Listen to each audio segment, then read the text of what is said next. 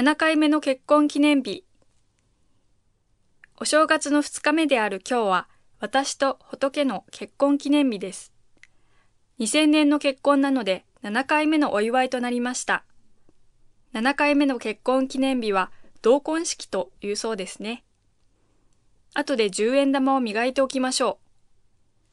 う。アニバーサリーがお正月と重なっているので、いつも八尾の家族が一緒にお祝いしてくれます。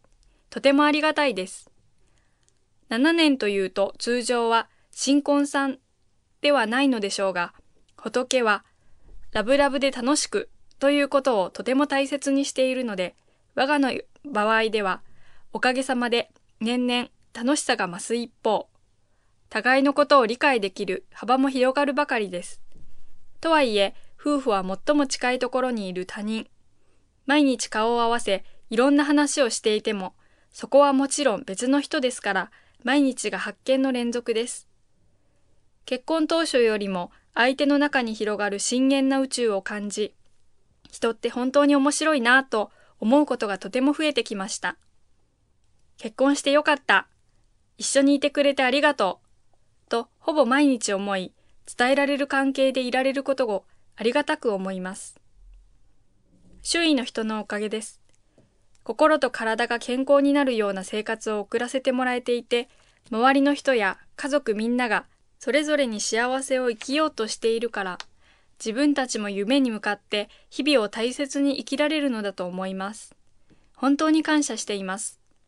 好きなことをして、好きな場所へ行き、好きな人たちと出会って、好きな時間を過ごしている私たちなので、二人して夢見がちなところが心配だ、と家族には少し心配される向きもあるのですが、自分たちなりに楽しく仕事をし、人のために役立つことで、さらに信頼してもらえるようにしていきたいと思っています。今年よりも来年、来年よりも再来年、信頼感を増していけるように努力したいです。心配のエネルギーはもともと愛から発しているのですが、実はどちらかというとポジティブではなくネガティブなエネルギーです。心配を向けられる相手は何か鬱陶しく感じ嫌な感じを受けます。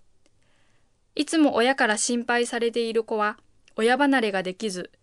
親の心配通りになっていったりすることがありますよね。本当は相手から愛されていると分かっているのに、心配されるとどうしても重たい感じがするのは、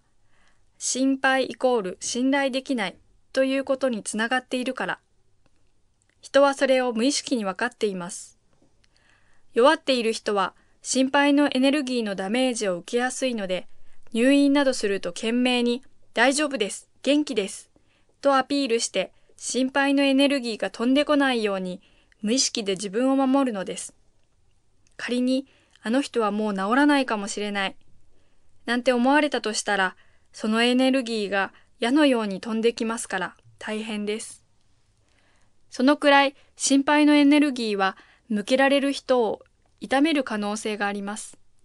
ですから子供のことでも自分のことでも相手を心配な気持ちになったら信頼すること。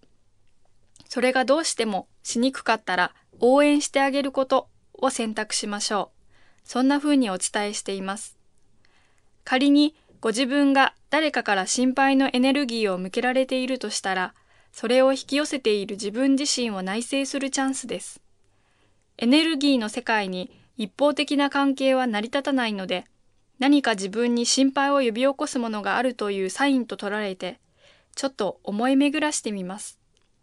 それを意識してクリアにすることができれば、心配を向けられない自分になるのです。